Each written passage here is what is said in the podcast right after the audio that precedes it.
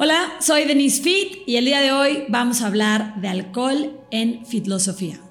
En este episodio vas a conocer qué hace realmente el alcohol en tu cuerpo y en tu cerebro, qué tipo de consumidor eres, qué bebida es la menos dañina y hasta algunos tips de profesionales para curar la famosa cruda o resaca. Quédate. Fitlosofía. Fitlosofía. Eso que quieres saber, pero no tienes tiempo de leer. Aquí vas a encontrar herramientas prácticas basadas en ciencia para sacarle más provecho a tu cuerpo y a tu vida. El consumo de alcohol es uno de los hábitos más permeados en nuestra sociedad y una de las maneras más comunes que tenemos para socializar. Sin embargo, algunos ya nos hemos dado cuenta de qué puede ser la vida bajándole un poquito este alcohol o de plano sacándolo de nuestra vida. Y este episodio no tiene como objetivo satanizar esa copita que tanto te gusta. Es nada más, como siempre en Filosofía, darte la información para que puedas conocerte y tomar las decisiones que te lleven a esa vida que realmente disfrutas y dejes de vivir en modo avión. Y ahora sí, te presento a nuestro invitado de hoy, el experto de expertos, el doctor Hugo González Cantú. El doctor estudió medicina en la UNAM con la especialización en psiquiatría. Desde hace 30 años trabaja en el área de los trastornos por uso de sustancias. Actualmente es profesor del curso de posgrado en manejo de adicciones de la Facultad de Medicina de la UNAM. Es jefe de servicios en el Consejo Nacional contra las Adicciones y ha ayudado a miles de personas. Recientemente, doctor, y no sé si estás eh, enterado, pero ha habido una ola de jóvenes, celebridades, principalmente en Estados Unidos, que están no diría obsesionados, pero muy interesados con su salud. Y como parte de esto, han dejado el alcohol de lado y ya no lo consumen. Uno de los, eh, pues, de las personalidades más emblemáticas es un chico que se llama Tom Holland.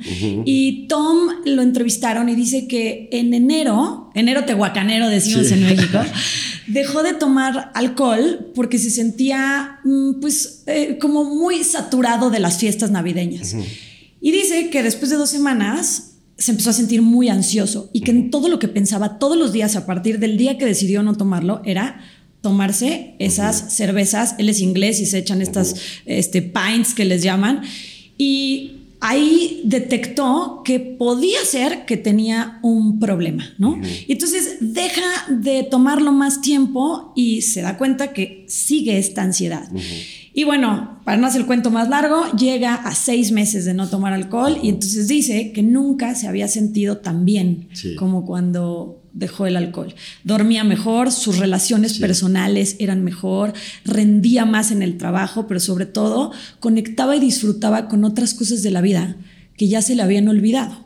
Y a mí esto me resonó muchísimo. Él es un chavito de 28 años, creo que tiene, pero hace unos años yo hice la misma transición yo tenía lo que hoy aprendí con usted, un patrón de consumo perjudicial del alcohol. y quienes me conocen seguramente dirán, pero si ella se dedica al ejercicio desde hace 23 años y cuido mi salud.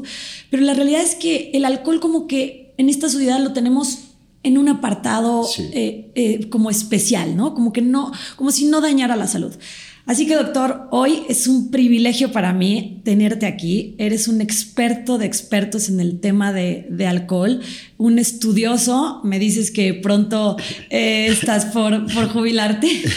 Ya estoy en edad. y más de 30 años viendo esto. Así que pues gracias por tu tiempo y vámonos directo a hablar de este tan común hábito. Sí, pues claro, eh, Denise, muchísimas gracias por invitarme. Y pues bueno, eh, el alcohol, para empezar, es eh, una sustancia química que sí existe en la naturaleza cuando se fermentan, por ejemplo, las frutas producen cierto grado de alcohol y quizá lo interesante fue que la humanidad aprendió cómo a producirlo en grandes cantidades, ¿no? Fermentando pues frutas, cereales, etcétera, etcétera. Y es curioso que ya desde la época de la construcción de, las pirámides, que había escritura, pues hay eh, reportes de que había problemas con los trabajadores de las pirámides porque bebían mucha cerveza, que aparte era una forma de pago. Y pues entonces la relación de la humanidad con el alcohol es muy antigua, ¿no? De, de ahí que sea tan universal, la mayor parte de las culturas integran de alguna manera el consumo de alcohol, lo aceptan, lo toleran, quizás solo solamente eh, algunas religiones, la religión islámica, algunas religiones protestantes no, no lo aceptan, pero es ampliamente utilizado. Eh, es legal en la mayor parte del mundo también y desde luego en la actualidad pues es uno de los problemas, eh, genera problemas de salud importantes, no es la sustancia más consumida, la sustancia psicoactiva más consumida. Eh, más que la cannabis, más que la cocaína, que cualquier otra sustancia, y también, por lo tanto, es de las sustancias que llevan a más problemas de salud en las personas que lo utilizan, ¿no? Entonces, eh, tú mencionabas el caso de Tom Holland, eh, yo siempre he dicho, pues dejar de beber es tan bueno como dejar de fumar, ¿no? En ese sentido es muy equiparable, dice la Organización Mundial de la Salud, basada en muchos estudios hechos a largo plazo, es decir, donde sigan a un grupo de personas por 10, 20, 30 años, que dice textual, no hay ningún consumo de alcohol que sea 100% seguro.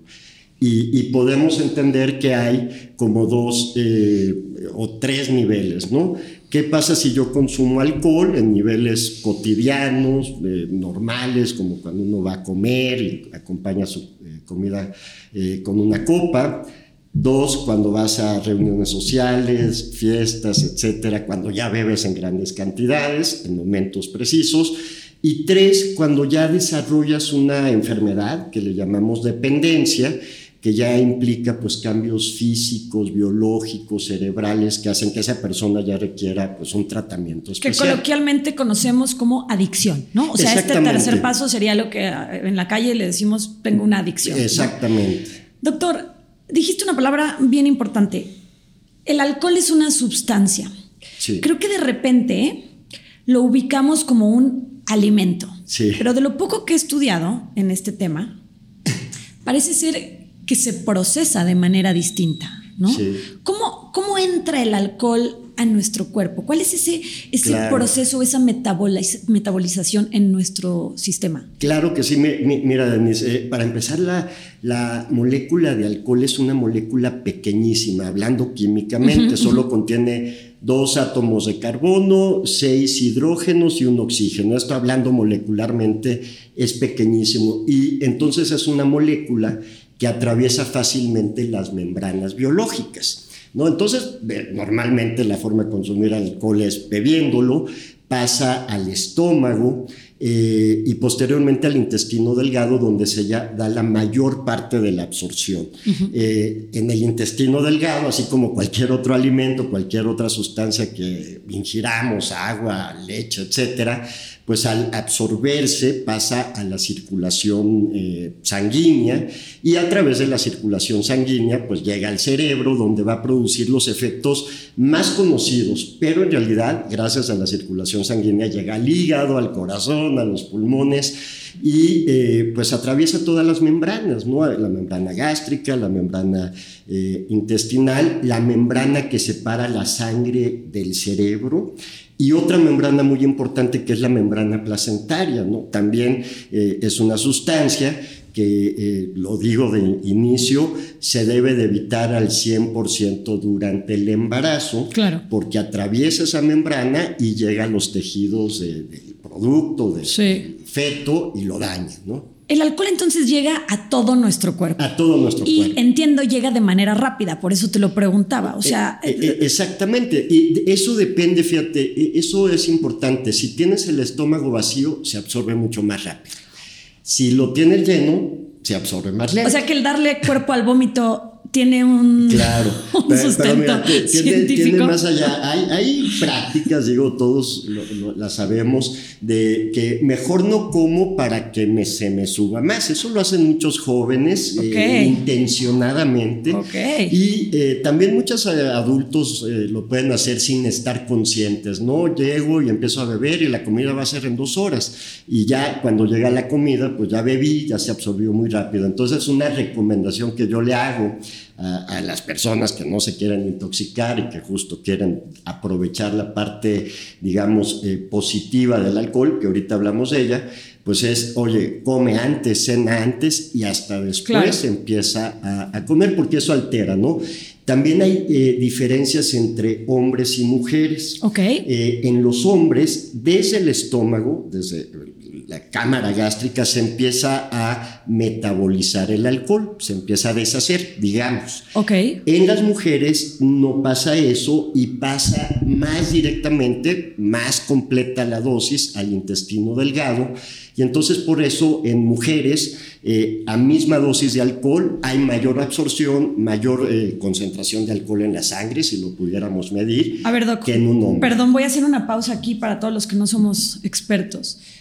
Eh, lo que nos estás diciendo es que las mujeres nos intoxicamos más rápido y más fácil que los hombres por un proceso metabólico. Así es, ese- esa es una de las causas, ¿no? Hay varias causas. Uno es el proceso metabólico que eh, hace que se metabolice menos en alcohol que en, en mujeres que en hombres. Otro es la distribución entre la grasa corporal y, y los tejidos que no son grasa. No es diferente en la mujer, donde hay más tejido eh, graso, donde no llega el alcohol, entonces se va a distribuir en, en menor espacio, vamos a decirlo, en las mujeres que en los hombres. Ok.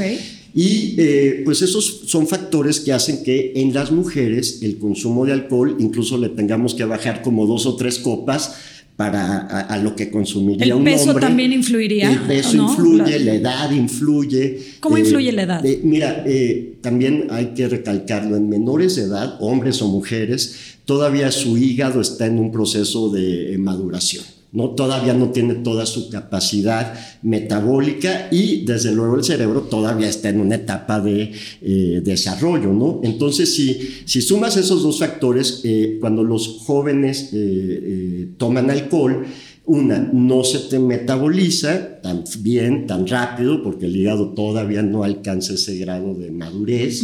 Y el cerebro se ve mucho más afectado, porque también está en desarrollo, y además puede empezar a alterar circuitos del cerebro, que les llamamos circuitos de recompensa, Sí. que, que no se deberían de tocar, ¿no? O sea, en realidad no se deberían de tocar en la infancia, en la adolescencia. Fíjate que leyendo un libro de la doctora Lemke, que igual lo conoces, ajá. Nación de Dopamina, ella Sí. es experta en adicciones también, y hay algo que se me quedó muy grabado de esto que decía. Ella decía que lo que acabas de mencionar, estos circuitos de recompensa y el cerebro no se ha terminado de formar en los adolescentes y que no deberían de estar expuestos a sustancias adictivas, como lo es claramente el alcohol. Claro. Sin embargo, en México, no sé en otros países que nos estén escuchando, hay algo como muy, una tradición muy común, ¿no? Que los papás dicen, mejor que tome conmigo su primera copa Sí. a que no. Y casi hay como una práctica de, ven, mija, mijo, siéntese aquí, aquí tomamos juntos aunque tengas 15, 14 años, para Sí. que cuando salgas al mundo, pues ya sepas qué reacción te hace. Claro. Pero me parece, y esto pues eh, desde una perspectiva muy personal, que esto podría más bien estarlos exponiendo de manera casi forzosa a que probaran el alcohol. Eh, ¿Qué, qué opinas tú? ¿A partir de qué edad podría ser más seguro para el ser humano empezar a probar el alcohol, hablemos específicamente, para pues no tocar estos sistemas de recompensa que ya nos platicarás a futuro, Sí. pero que pueden hacernos más propensos tal vez a un comportamiento dependiente? Claro, entonces mira, e- es un tema médico, ¿no? Totalmente. Entonces, eh, eh, lo- los niños, adolescentes todavía no tienen esta madurez cerebral. Esta madurez cerebral se alcanza hasta los 25 años. Eh, entonces, muchas personas del, medio psiquiátrico, de los que estudiamos la neurobiología, pues di- diríamos, lo ideal es de que ninguna sustancia psicoactiva se iniciara antes de los 25 Ok. años, ¿no? Idealmente hablando neurobiológicamente. ¿no? Eh, sin embargo, a los 18 años ya hay un desarrollo muy amplio, muy completo, donde pues en- a nivel mundial es la edad legal donde se permite beber. ¿no? Hay países donde es a los 21 años, que a mí me parece mucho más sensato, pero eh, eh, digamos que a los 18 años ya hay una madurez suficiente en diversos sentidos, eh, tanto digamos psicológica como física a nivel cerebral, que permite que una persona pueda beber sin estos riesgos que tendría cuando bebe de, de- de niña, de niño. ¿no? Esto lo hemos visto en todos lados. Creo, a mi modo de ver, que como ya hay más eh, información, ya no es una práctica tan común como, cuando yo era niño, por ejemplo, pero sigue existiendo. Sí. ¿no? Entonces Este, diríamos que a partir de los 18 años y eh, de manera breve, estos riesgos de los que hablamos, ¿cuáles son los riesgos que existen cuando un menor de esta edad que mencionas, vamos a poner los 18 para nuestro país, pero idealmente dijimos que serían los 25, ¿cuáles son estos riesgos este, para los niños y adolescentes que podrían consumir alcohol? Claro, pues mira, el primer riesgo, el más inmediato, el riesgo agudo, es una intoxicación. O sea, como no metabolizan el alcohol, como su cerebro todavía está en desarrollo, los cuadros de intoxicación pueden ser graves, ¿no? O sea, un niño eh, no puede beber la misma cantidad porque puede terminar en un hospital. Entonces, ese es un riesgo agudo. Eh, si esto, digamos, eh, se repitiera a lo largo del tiempo, nos va entonces generando riesgos a mediano y sobre todo a largo plazo, en el sentido de que este sistema cerebral de recompensa se va adaptando, se va modificando y se va, digamos, como preparando entonces para recibir sustancias psicoactivas que, que, son, eh, no son naturales, vamos, este, en la naturaleza no, existe. En nosotros. nosotros los humanos la inventamos y las usamos y nos enfermamos por ellas. Es decir, en resumen y para la audiencia, nos podría ser más propensos a una adicción. Eh, exactamente. sabemos El consumo en, edades tempranas. En edades tempranas. Doctor, ahora, la palabra que utilizaste, intoxicar, que pues es la adecuada, em, creo que cuando la escuchas así, por lo menos a mí, me, me para los pelos de punta porque es verdad. Eso es lo que hacemos a través de estas sustancias. Si hablamos del alcohol, nos intoxicamos. Exactamente. ¿Por qué crees tú que es tan común. Hablaste de las pirámides y o sea, de, que siempre ha existido o por lo menos desde hace muchos años en la humanidad. ¿Por qué crees que al ser humano le gusta intoxicarse? Claro, bueno, y en particular con el alcohol, ¿eh? o sea, el alcohol tiene una capacidad, de, lo, llamamos farmacológicamente hablando, es un depresor del sistema nervioso central. Pero eh, esto es complicado de entender, ¿no? Porque si es depresor no me quedo dormido en primera instancia. Si bebo lo suficiente, sí me voy a quedar dormido. En primera instancia lo que pasa es que el alcohol va a deprimir, a inhibir la zona frontal de nuestro cerebro, esta zona que tenemos detrás de la frente, la corteza frontal, pues que es la corteza que nos permite eh, tomar buenas decisiones, eh, saber que si hay un escalón, pues debo de dar un brinquito, eh, voltear a los dos lados a la calle, o sea, eso, está ahí. Y es nuestro filtro, ¿no? Entiendo que es como una especie de nuestro filtro de, un también, filtro, digamos, podemos verlo así, nos hace tomar decisiones, etcétera. Entonces, esa zona del cerebro es eh, porque es otro tipo de neuronas, es, es, este, otro tipo de vascularización, etcétera. Eso es complicado de decir, pero es la primera zona que se deprime liberando entonces otras zonas del cerebro que normalmente están bajo control de eso. Entonces tenemos el caso del que nunca baila y después de unos tragos, eh, pues ya baila como si fuera John Travolta, ¿no? Así, este, para los que son de mi edad. Entonces, eh, e, esa desinhibición, pues es muy atractiva a nivel social, a nivel recreativo, a nivel de, de, la, de la eh, nivel gregario como somos los humanos. Para algunos, ¿no, doctor? Porque en mi caso, yo no consumía de manera constante, pero cuando salía, digamos que se me pasaban luego las copitas, ¿no? Y en esta parte que hablamos de la corteza, supongo que era por ahí, yo me volvía más honesta. O sea, como que decía cosas que en, el, en, el, día a día no diría, ¿no? Que a lo mejor ni siquiera pensaba, o que sí, pero que te animabas a decirla. Y entonces a lo mejor hay unos que bailan y se vuelven más desinhibidos y hay otros que se toman el suero de la verdad y se meten en muchos problemas, ¿no? Supongo que va relacionado con esto, ¿no? O sea, como que se relaja esta zona del control y salen otras zonas más... se desinhibe ese control y entonces empieza lo que llamamos técnicamente errores de juicio. ¿no?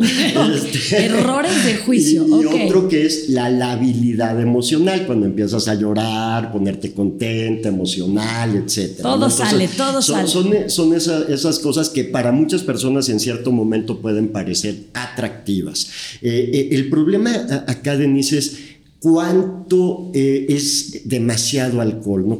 ¿Cuánto sí. Ahora, implica antes de que pasemos ahí, perdón, hablando de esto, pero entonces, ¿por qué? O sea, al ser humano nos gusta intoxicarnos para, para sentir esta parte de nosotros que no logramos eh, vivir de otra manera.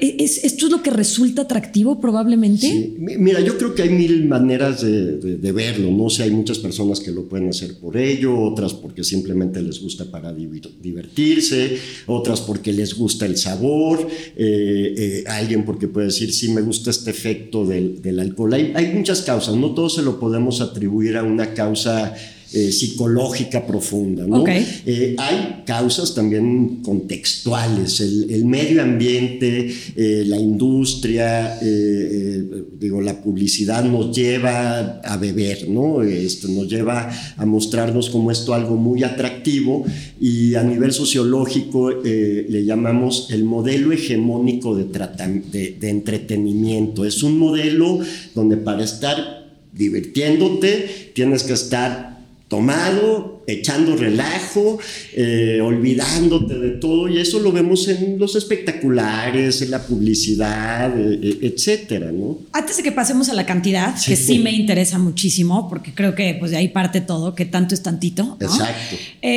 pero esto que acaba de decir, el consumo hegemónico, que yo le podría resumir como también un poco la presión social. Sí. Cuando decidí tomo, sí tomo, pero ahora lo disfruto con una comida. Em, es decir, mi consumo es distinto. Ya no es salir un día a la semana y forzosamente tomarme X número hasta ver qué pasa, ¿no?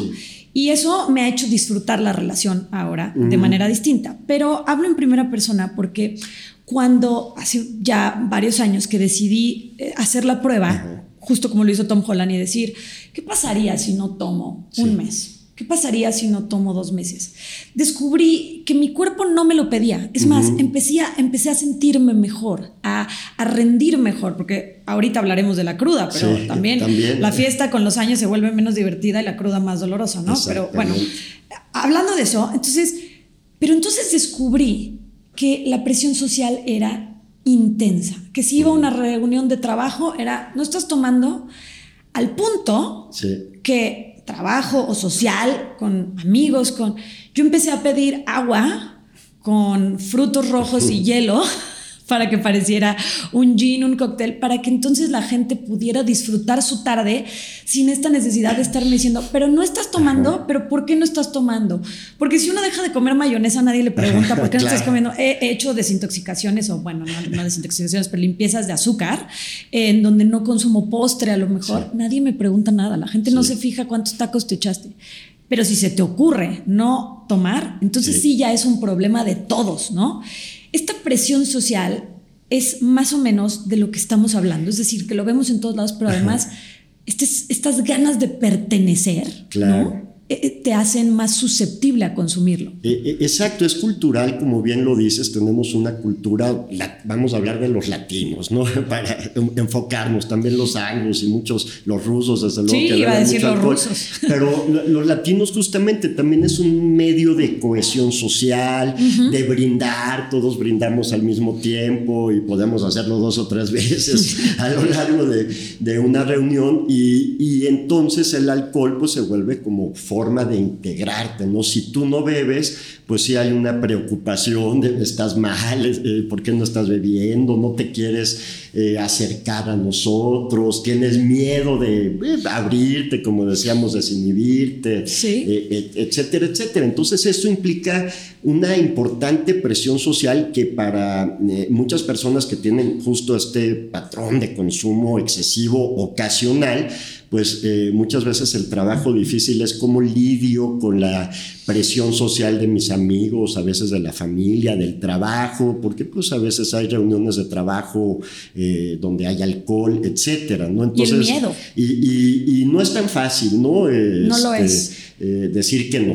El miedo a quedarte solo. Yo, ese fue el primer miedo que experimenté. Yo dije, es que si yo dejo de tomar, me voy a quedar sin amigos y me voy a divorciar. Para mi esposo y para mí era un momento de conexión. Entonces había un miedo de decir, ¿cómo lo voy a hacer yo? Y tampoco puedo obligar a la otra persona o a todo mi entorno a ir conmigo, ¿no? Y la realidad es que para todos los que nos estén escuchando y les haga clic y digan, ah, yo siento que mi relación no es la más sana o ya no quisiera el mismo consumo, sí hay esta incomodidad, sí hay llegas a perder relaciones. Sí. Pero en mi entender, estas relaciones eran relaciones que tal vez solo o en su mayoría tenían este punto de encuentro. O sea, nos hablábamos bien cuando estábamos ahí y, me- y después estas personas, no todas, tengo muchos amigos que todavía quiero, pero de repente resulta que nada más era una persona que hablaba muy fuerte y me escupía y yo ya entonces en la sobriedad ya no era lo También. mismo, ¿no? Entonces sí hay este miedo, pero del otro lado del puente descubres muchas otras cosas que son las Claro. que nadie eh, te cuenta. Pero bueno, hablemos entonces de cantidad, porque a lo mejor Sí. quienes nos están escuchando van a decir, bueno, pero ella tenía un problema que, que debo decir que nunca lo asumí como un problema ni nadie a mi alrededor, ¿no? Era algo simplemente que me dejó de gustar. Pero ¿cuál es la cantidad Sí. adecuada? Bueno, no sé si la palabra sea adecuada. ¿Cuál es Sí. la cantidad, Doc? Mejor Claro, cuéntanos. a ver, eh, se ha estudiado, se, se- se- es importante. públicamente se reconoce, eh, eh, la Organización Mundial de la Salud establece algo que se le llama consumo de bajo riesgo o no riesgoso de alcohol.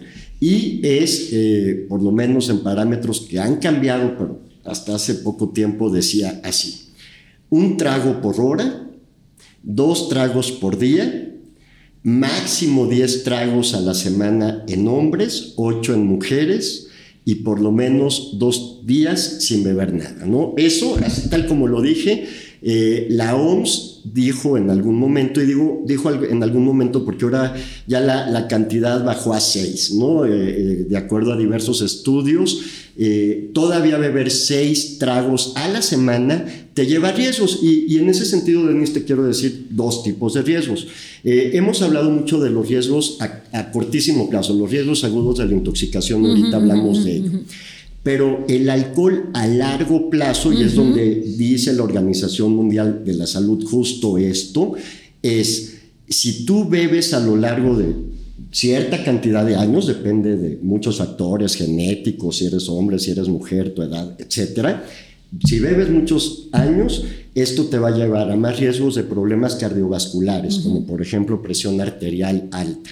Te va a llevar a problemas eh, de neoplasias, cánceres en diversas partes del trayecto eh, gastrointestinal te va a llevar a problemas hepáticos, desde luego, y se asocia, por ejemplo, a nivel psiquiátrico con problemas de depresión, de ansiedad, de sueño, ¿no? Y eso es hablando a cantidades que no te llevarían a tener problemas con tus vecinos, con tu pareja, sociales. De ahí que lo que decimos ahora, médicamente hablando, es de que no hay ninguna cantidad de alcohol segura, porque a largo plazo te puede llevar a una serie de condiciones, ¿no?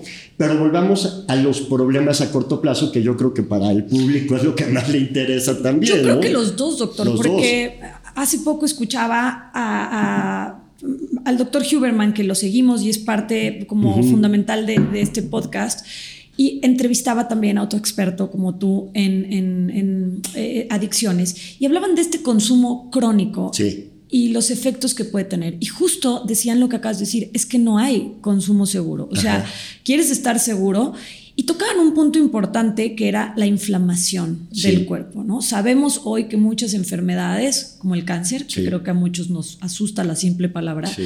pueden ser producto de una inflamación. Claro. Y el alcohol en tu cuerpo de manera constante, pues está inflamándote, ¿no? O sea, Claro. como que podemos como, como ponerle betún a la idea, pero lo que es es, ¿no? Exacto, es, es como si dijéramos, a ver, solo fumo dos cigarros al día durante 20 años, no me va a pasar nada, ¿no? Ah, no, claro, tienes más riesgo de bronquitis, de un cáncer, de problemas de la presión.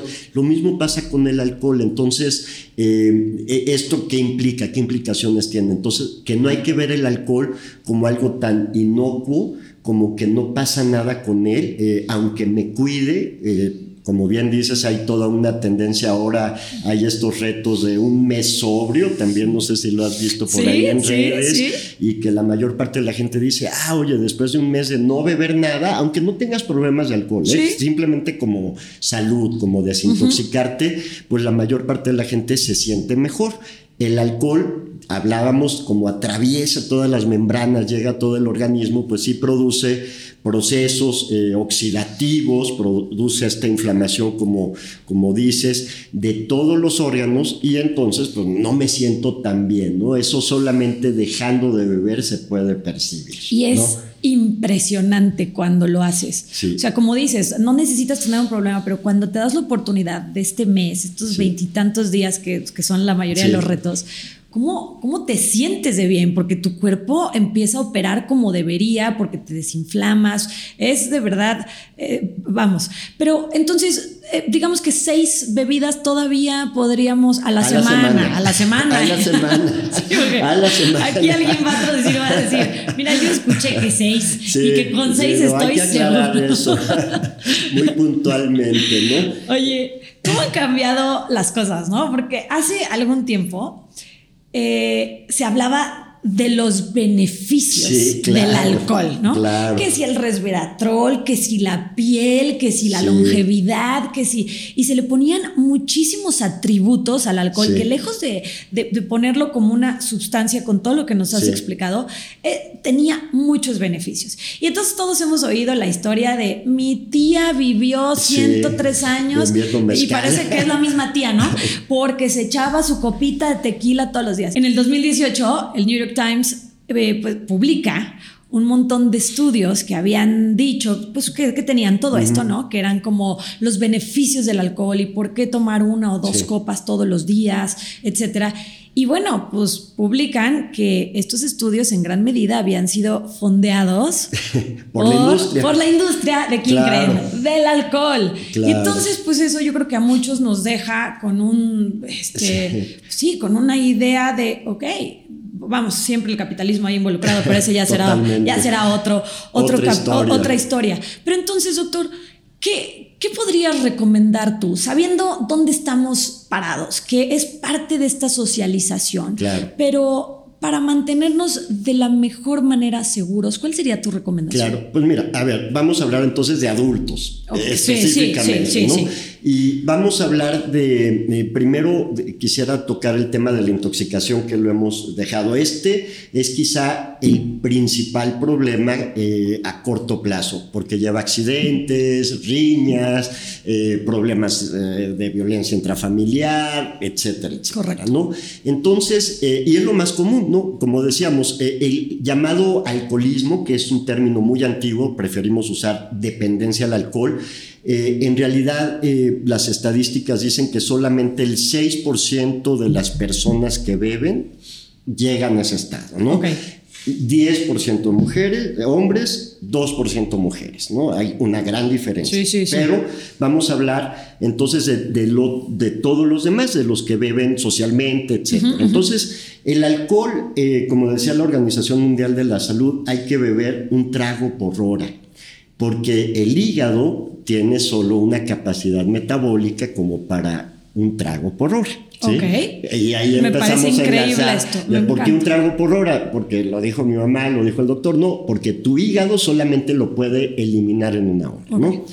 Eh, para no llegar a niveles tóxicos legalmente, por ejemplo, los que ya no podrías manejar, también tenemos una medida. Eh, esta es una medida estadística, una medida legal. Eh, le llamamos justo consumo excesivo de alcohol. En hombres se llama consumo excesivo de alcohol por ocasión cinco tragos en un día, en una tarde, en una ocasión. Y cuatro tragos o más en una mujer. Ya decíamos por qué es la diferencia. Estás escuchando Fitrosofía. Regresamos en un momento. Fit, un sistema enfocado en resultados para gente con muchas ganas pero poco tiempo. En Fit nos enfocamos en la creación de tus hábitos. Por eso personalizamos tu plan de entrenamiento y el de nutrición también. Nuestra especialidad, planes de entrenamiento de 20 minutos. De manera virtual para que lo hagas desde tu cama, desde tu oficina. Miles de fitters coinciden. Cuando formas parte de esta tribu te acompañamos de la mano hasta que logres tu objetivo y resolvemos tus dudas. ¿No me crees? Te regalo 7 días de prueba. O sea, que, perdón, voy a hacer mi resumen. O sea que si tú te echas, eres señor, hombre, cinco traguitos saliste, ya estamos en consumo excesivo. Aunque sea algo, yo, voy a decir, yo cuando salgo, salía con mis amigos, cinco es la media. O sea, no sé, a lo mejor hay gente que está diciendo, ay, pues con quién te juntas o te juntabas. Pero la realidad es que sin, cuatro para mujeres, cuatro en una tarde te sentaste a comer y te echaste cuatro, pero entonces estamos hablando que eso ya podría estar en consumo. Claro, e-, excesivo. Esto si tuviéramos un alcoholímetro ya tendrías eh, seguramente niveles de alcohol que ya no te permitirían conducir en la mayor parte del mundo, ¿no? O sea, eso es lo más e-, e-, importante. Ese es un nivel que se ha estudiado mucho porque ese nivel ya tus reflejos no son tan buenos, tus decisiones no son tan buenas, eh, empiezas a tener estos eh, errores de juicio, hasta la habilidad emocional, ¿no? Entonces cuando ya llegas a 5, eh, ya es mucho más difícil controlar el alcohol y yo siempre digo, el primer error de juicio es, pues me tomo la sexta. O sea, la sexta es la podrida, es el principio de la podrida, ¿verdad? Como le llaman. La octava, ¿no? Entonces, ¿qué, ¿qué, pasa? Mucha gente llega a un lugar, me empiezo a beber, y en una hora ya me bebí tres tragos, tres shots, vamos a imaginarnos. Entonces ahí qué pasa, ya estoy semi intoxicado, en la siguiente hora ya me tomo el cuarto, como fue muy rápido, ahí también debemos de tomar, tomar en cuenta la velocidad. Decíamos que la velocidad correcta es un trago por hora, ya que estoy poniendo un ejemplo de alguien que llegó, se echó tres shots en una hora eso implica que se absorba más rápido el alcohol, que no lo pueda eliminar el, hígado, se empieza a acumular. Y entonces esta persona en dos horas ya tomó cuatro, ya está en el borde de la intoxicación y ya empieza a tener como esta desinhibición, ya, ya bebo, entonces empiezo a beber más rápido y en tres horas ya lo perdimos, como decimos popularmente, ¿no? Eh, y lo que esta persona quería hacer era divertirse y pasársela bien, ¿no?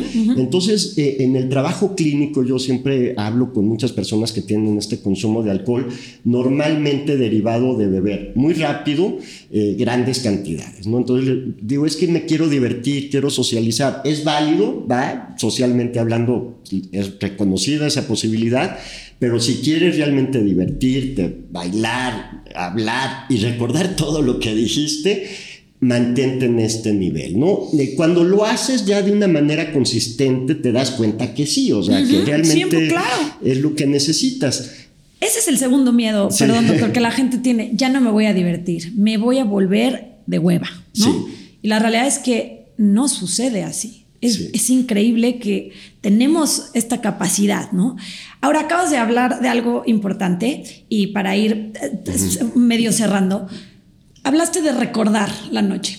Los blackouts o este olvidar por completo, yo creo que es una de las sensaciones más feas, ¿no? saber dónde estuviste, cómo llegaste, además de peligrosísimo, y bueno, y en mujeres ya ni hablemos, ¿no? en países como el nuestro. ¿Qué sucede en el cerebro? Así facilito para que lo entendamos. ¿Qué, ¿Qué, pasa en el cerebro? ¿Por qué se nos olvidan? ¿Por qué son estos blackouts? Sí, pues mira, justo cuando va aumentando esta dosis de alcohol, va teniendo un efecto como más masivo en el cerebro, ¿no? Ya empieza a, no solo alterar la zona frontal, sino otras zonas del cerebro, empieza a alterar eh, una parte de nuestro cerebro que es el hipocampo, que tiene pues una función de, registrar lo que vemos, almacenarlo, encodificar la información y convertirlo en una memoria, ¿no? Es, es complejo cómo se hace una memoria. Ahí actúa el alcohol eh, justo en una parte que le llamaríamos la codificación.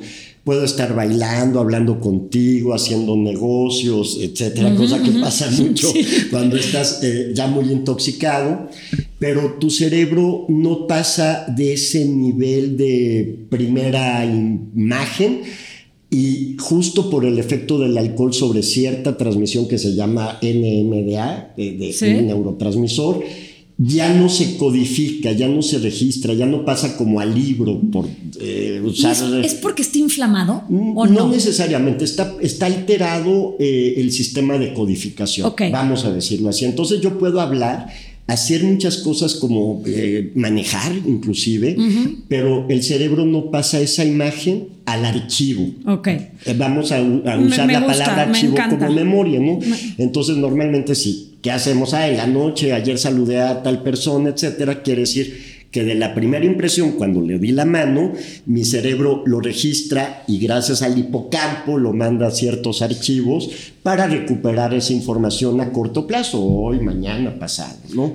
Hablaste de la corteza, del hipocampo, del cerebro en general y de esta, no voy a decir inflamación porque ya vi que no es correcto, pero de todo lo que está sucediendo. Me hace pensar que si este daño es constante, podría traer un daño a largo plazo. Es decir, pensándolo yo en el ejercicio, si haces una sentadilla mal hecha todo el tiempo, sé que a corto plazo te va a doler, pero a largo plazo va a haber un daño que puede ser crónico o severo. Claro. ¿Sucede esto en el cerebro? Sí, o sea, si lo hago constante. Sí, sí, sí, y hay como todo, diversos niveles, ¿no? Hay, hay una enfermedad clásica que se llama amnesia de Wernicke-Korsakoff, es una amnesia persistente, incurable, en personas que tienen un consumo fuerte y crónico de alcohol. Ese sería como el caso extremo. Eh, en donde aparte se suma eh, menos nutrición deficiente, menos vitaminas, etcétera, ¿no? Pero a niveles no tan excesivos, sí nos altera eh, en general el funcionamiento cerebral, alteraciones de la memoria, tensión, concentración, estado de ánimo, que pues debemos entender que todo eso está regulado por neuronas, por sustancias químicas, claro. y que cuando llega una sustancia química va es como una bola de billar, va a mover todo, toda esta mesa, todas estas eh, relaciones, y entonces hace que, por ejemplo, algo que vemos mucho los psiquiatras es la relación de consumo de alcohol, sobre todo cuando es excesivo, con depresión, ¿no? Empieza a deprimirte porque es un depresor del sistema nervioso central porque empieza a alterar entonces la función de la serotonina y de la dopamina y de varios sistemas cerebrales. por eso es, eh, te digo, leyendo este libro y tratando de, de entenderlo, entiendo que se hace un pico de esta dopamina, ¿no? Con el alcohol. Exacto pero que a todo pico le viene, un, bajón. Y creo que en la cruda algunos podrán identificarse con esta tristeza o miedos. Exacto, ahí se manifiesta más. Desolación, que por eso muchos dicen, no, espérate, mejor vuelvo a tomar. Porque esto se está... Y ahí podría ser que te vuelves a enganchar, ¿no? O sea, que a algunas personas les pasa. Y, mira, ahí, lo sabemos, hay muchos estudios, eh, eh, eh, hay, por ejemplo, diferencias entre hombres y mujeres, ya hablando de consumos problemáticos.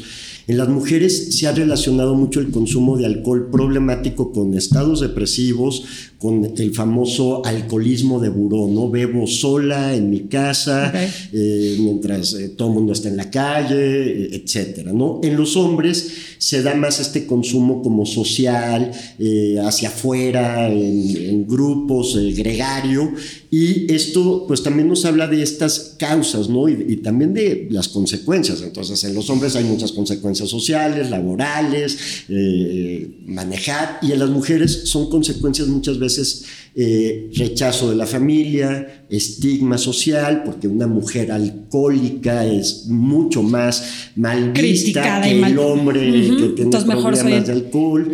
Entonces, eh, incluso a nivel de quienes acuden a atención, hay un una gran eh, déficit de atención hacia las mujeres. No van porque tienen pena, ¿no? Entonces también aprovechemos aquí, pues para hablar de que cuando una mujer siente que tiene problemas de consumo de alcohol, pues sí hay que pedir ayuda. Digo, hay un estigma, hay, hay, hay mucha parte social, pero yo creo que desde los profesionales de la salud, pues entendemos esa problemática. Me encanta esto que acabas de decir, porque aunque las mujeres tendemos eh, estadísticamente a poder expresar mejor nuestras emociones porque se nos es más permitido también socialmente y sabemos que los suicidios eh, probablemente afectan más a los hombres. Pero esto que acabas de decir es importantísimo porque es verdad, una mujer alcoholizada, ya olvídate con un problema de dependencia, una mujer alcoholizada es mucho más juzgada. Y entonces encontramos estos eh, disfraces, ¿no? Para cada uno. He oído hombres que dicen, bueno, pero yo tomo con los cuates y tomo en el fútbol y bueno, se te va. Y las mujeres entonces, por el contrario, dicen, no, es que yo ni siquiera necesito salir. Me echo en mi casa mis copitas en la tranquilidad. Y lo que nos estás diciendo es probablemente ese es el origen del problema y las consecuencias. Y que si alguien y me encanta lo que dices de las mujeres, nos está escuchando, que no te acostumbres a vivir con un problema, sino que puedas acercarte, por más duro y estigmatizado que sea, a buscar ayuda. Y entonces, que esto me lleva a, las, a la penúltima pregunta. dijiste que el 6% de la población tiene dependencia al alcohol o lo que conoceríamos en generaciones como la mía, alcoholismo. Así es. Eh, el resto podemos tener este consumo problemático, le voy a decir.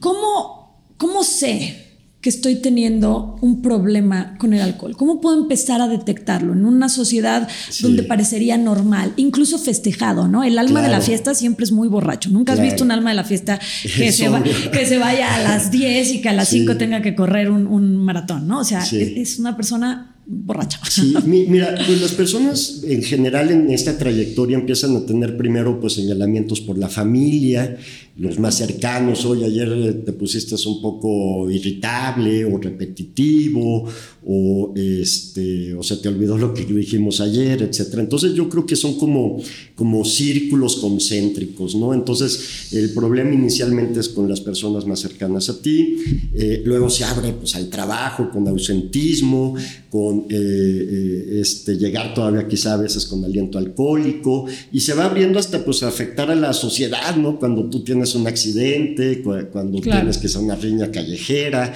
etcétera, etcétera, ¿no? Pero las señales, eh, hay mucha tolerancia en hombres más que en mujeres, entonces, eh, ay, como dice, se puso borracho, etcétera, pero oye, en la fiesta anterior le pasó lo mismo y en la anterior lo mismo y en la anterior lo mismo, eh, pues esta persona que sufre, yo lo veo con mis pacientes, ¿no?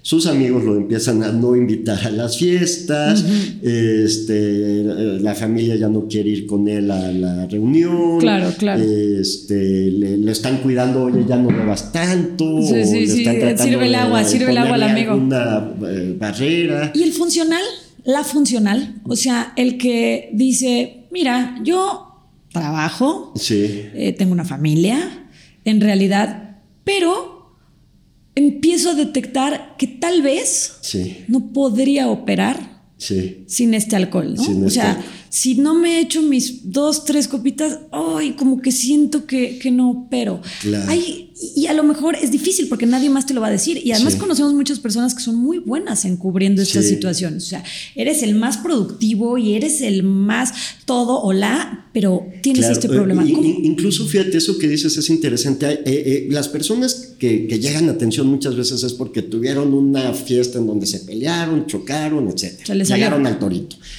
Pero eh, ta- también es cierto que los que tienen dependencia al alcohol a veces se tardan más porque ya lo tienen como integrado a su vida, entonces van bebiendo a lo largo del día. No se les nota en cuanto a que se caigan, se pongan a hablar, quizá uno se acerca a estas personas, puede notar cierto aliento ahí, y es muy común que estén con chicles, Sí, este, sí. echándose perfume, etcétera. ¿no? Pero funcionan porque hay una especie de tolerancia cerebral a los efectos del alcohol, ¿no? Eh, esto implica que si yo bebo diario, por ejemplo, voy a decir algo que es real, hay personas que lo hacen 10 tragos diarios, ¿no? Empiezo como a media mañana, mediodía, tarde, noche, ya para la noche, pues ya si le tomara el alcoholímetro estaría bastante alcoholizado, pero todo el día funcionó, to- tomó llamadas, etcétera. Pero esta persona, si le dices, deja dos días sin beber, no va a poder porque va a empezar a tener ansiedad, depresión. Estoy hablando quizá de un No. caso más extremo, ¿no? Alguien que bebe tanto por mucho tiempo. ¿Y qué hace? Pues vuelve a beber y vuelve a mi funcionamiento. Entonces, en estas personas quizá sí haya algún señalamiento, ya llegaste a beber alcohol, etcétera.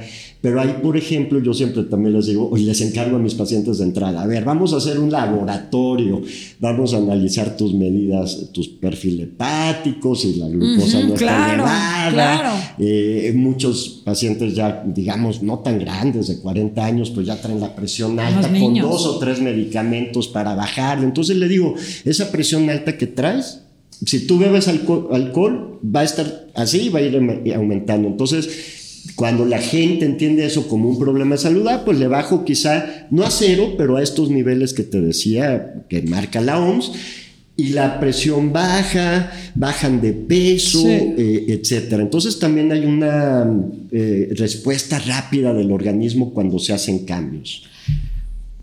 Eh,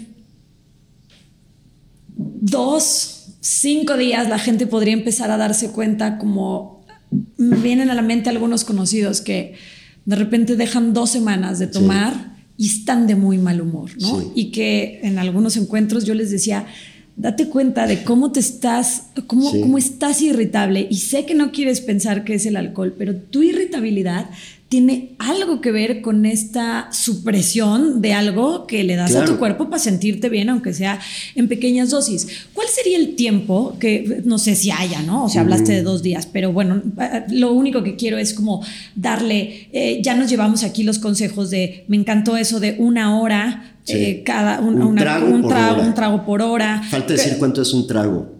Venga, venga, venga. Un trago para que nuestro público entienda es, eh, si hablamos de cerveza es una cerveza de 350 mililitros. Ok. Si hablamos de vino es una copa de 140 mililitros. Y si hablamos de destilados como el tequila es una onza que son los caballitos de 40 mililitros. Eso es una copa para que podamos medirla efectivamente. En muchos bares, en muchas partes donde se sirven tragos comercialmente, colocan una onza y media. Entonces, cuando Una tú onza vas. es como 25. Eh, eh, son 40 mililitros, Imagínate un caballito chiquito, ¿no? entonces, si tú vas a un bar, te van a, dar una bebida con una onza y media. ¿sí? Entonces, ah, desde ahí, yo siempre digo, esto es matemático, hay que contar para que te la pases bien, no tengas problemas, no te metas en estos líos eh, emocionales, legales, familiares, etc. Totalmente. Entonces podríamos decir que si la gente lo intenta por 5, 10 días, estos retos son de un mes y de 21 días, ¿no? Y eso ya nos daría, o sea, ¿cuánto tiempo nos daría como una idea de, mm, cómo nos vamos a sentir sin el alcohol en nuestro cuerpo? Mira, depende, ¿no? Porque si tú estás habituado así a tomarte dos o tres cervezas al día y que decimos, eso no te va a llevar a problemas sociales y legales, pero metabólicamente y cerebralmente ya tu cerebro se empieza a acostumbrar y lo suspendes, pues si vas a, a sufrir como un rebote inicial de cierta ansiedad, ciertos problemas de insomnio, ¿no?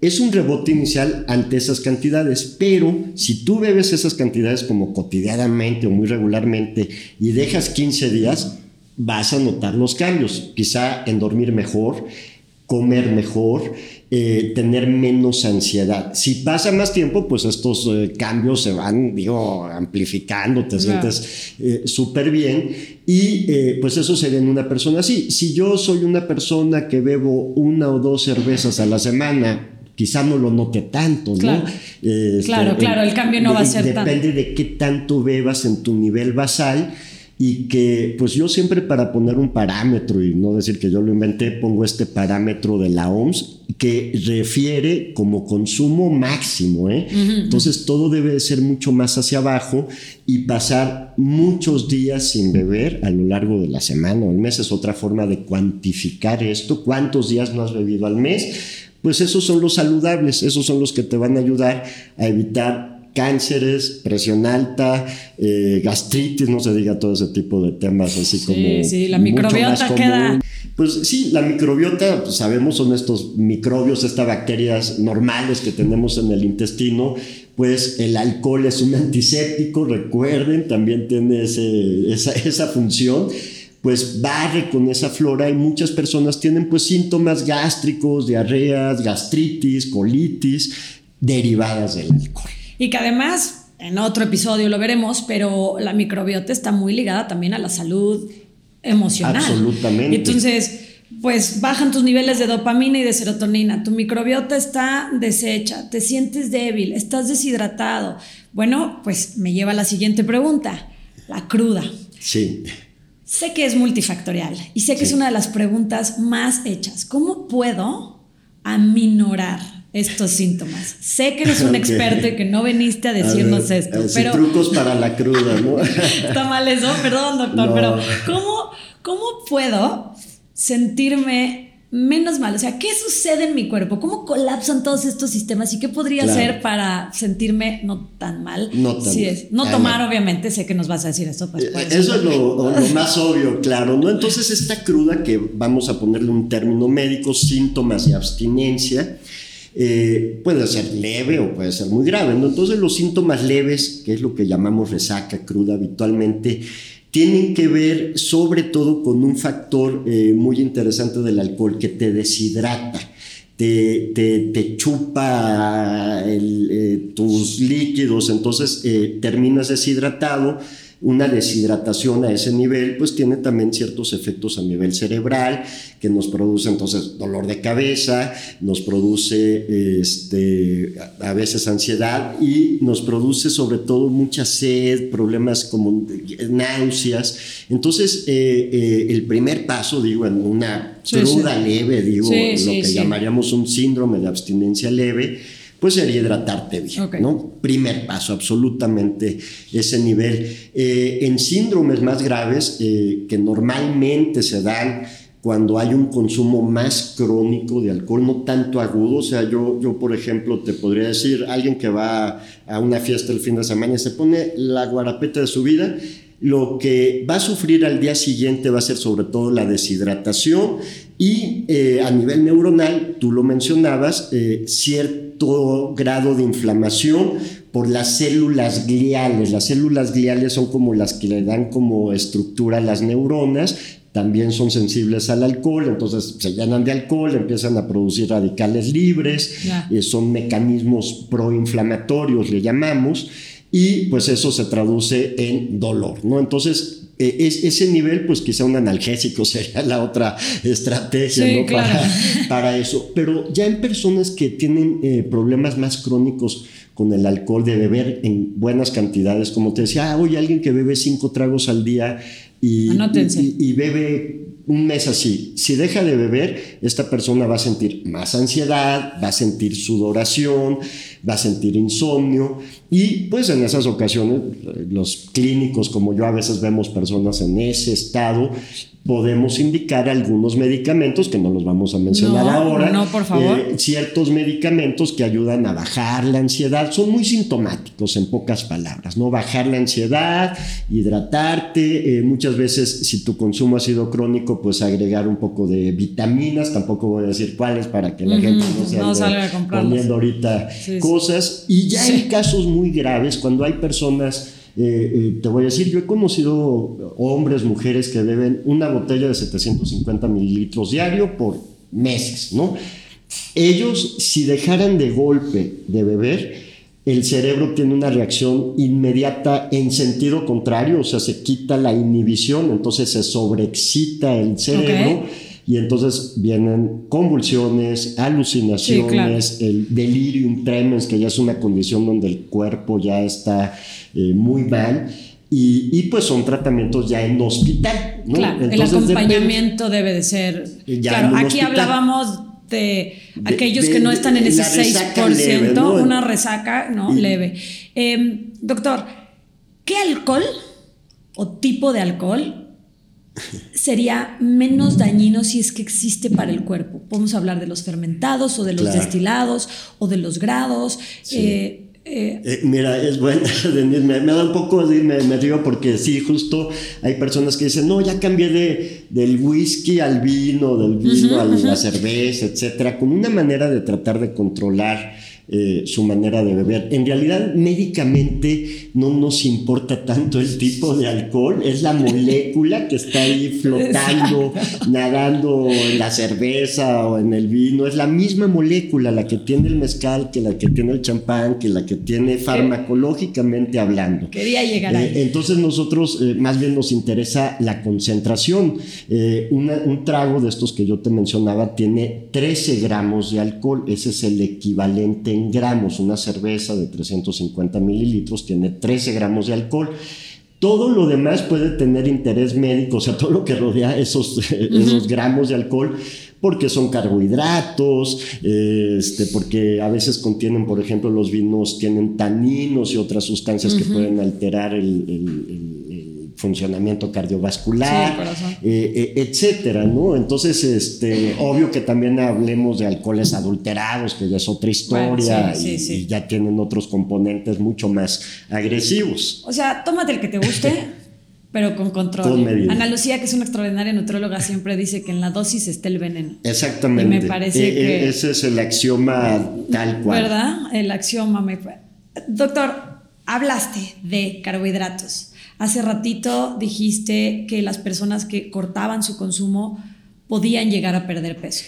Creo que nos enfocamos en este podcast en nunca ser pesocentristas, hay muchísimas preguntas y cuando la tribu, que así le llamamos a, los fitters, sabía que te íbamos a entrevistar, no pudieron evitar preguntarme, porque eh, a los que entrenamos y trabajamos por esta masa muscular y la cuidamos como oro, sabemos que el alcohol puede llegar a afectar, no, no puede llegar, afecta esta síntesis, ¿no? Que nos ayuda a mantener la masa o crecerla. Y de repente yo para asustar en el buen sentido a mis clientes les digo, es que si entrenaste durísimo ese día, pero tomas esa noche, olvídate de tus ganancias musculares, se perdió todo. Claro. Eh, este, pero me encantaría que nos explicaras este, este último punto, ¿cómo afecta en nuestro eh, aumento de grasa, pérdida de músculo e incluso aumento de peso, el alcohol. ¿Y por qué? Claro, eh, digo, eh, esto pasa sobre todo con las bebidas fermentadas que contienen una gran cantidad de carbohidratos. Que son, que son, pues son moléculas. Pero que, la cerveza. La cerveza, el vino, el pulque. Me encanta el pulque. Este, los destilados tienen al ser menos cantidad, tienen menos carbohidratos, no es que no tengan, pero tienen mucho menos, ¿no? Este, eh, en estas comparaciones entre un caballito a una cerveza, eh, eh, estos carbohidratos que no tienen vitaminas, no tienen proteínas ni, tienen otro componente nutricional adecuado, cuando eh, consumimos carbohidratos en exceso, pudiera ser comer papitas o comer eh, pastelitos o galletitas,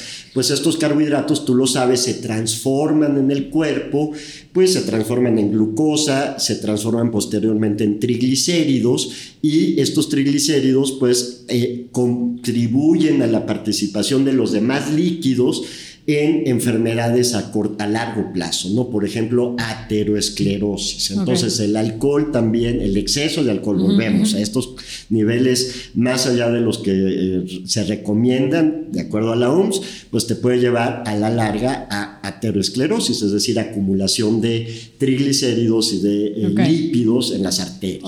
Eh, muchas personas también, pues obvio, esto se va acumulando, en la, se, va, se transforma este exceso de triglicéridos se transforma finalmente en la grasa corporal y esa grasa corporal pues es la que va aumentando en muchas personas que tienen eh, problemas de consumo crónico de alcohol, sobre todo en fermentados. ¿eh?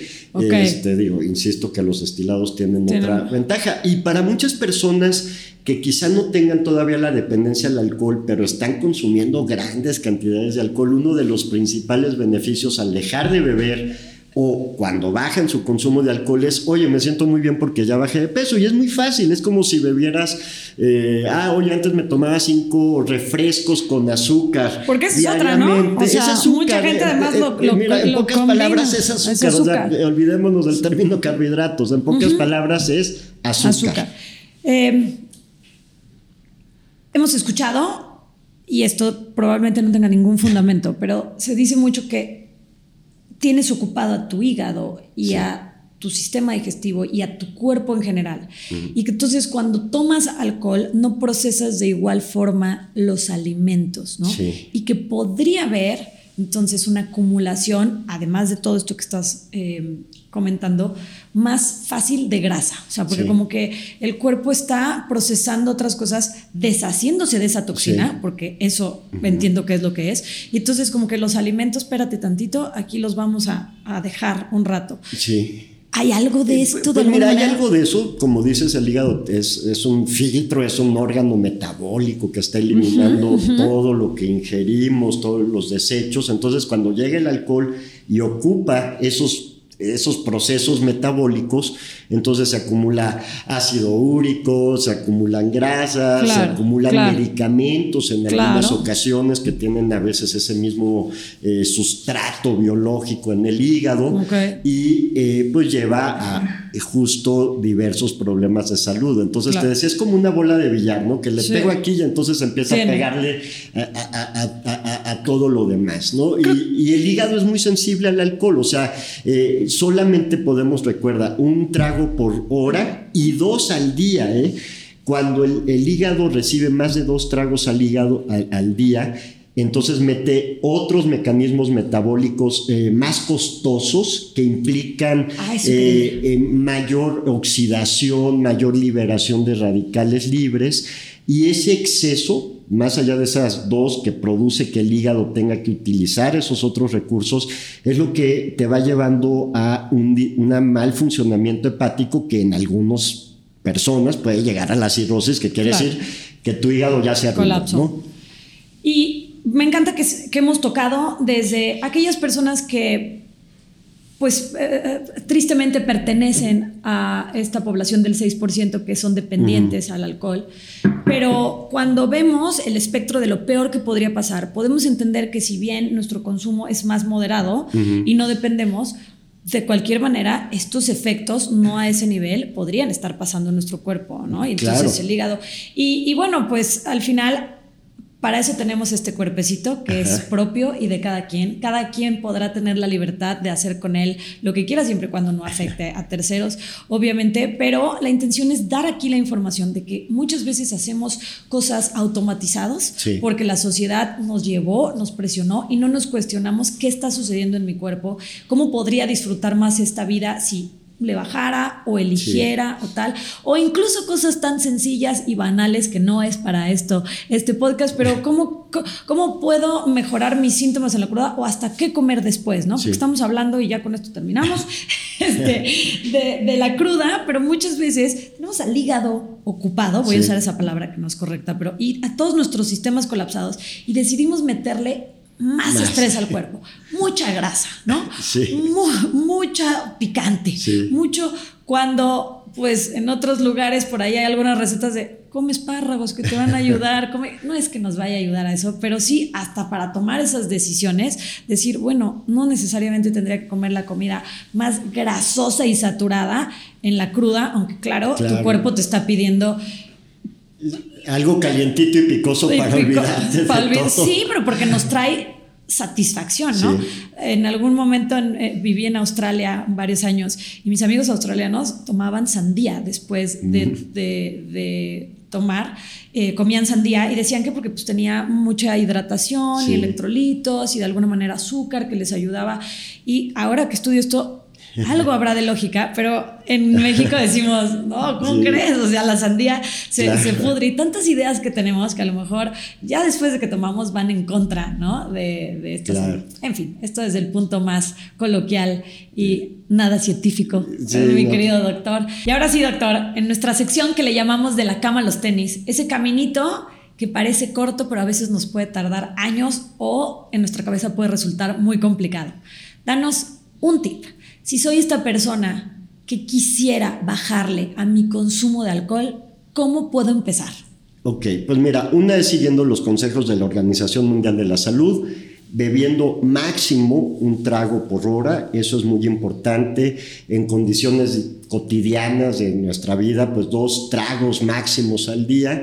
Y si tienes una situación social, alguna reunión donde va a haber más alcohol, para evitar la intoxicación, no beber más de cuatro, sería el número máximo en hombres, no más de tres en mujeres, ¿no? Eso te va a ayudar a disfrutarlo y pasarlo bien. Y nada más señalando, Denise, que cuando tú bebes más de esas cantidades, no tomar un coche, una bicicleta, eh, no, no hacerte cargo del volante.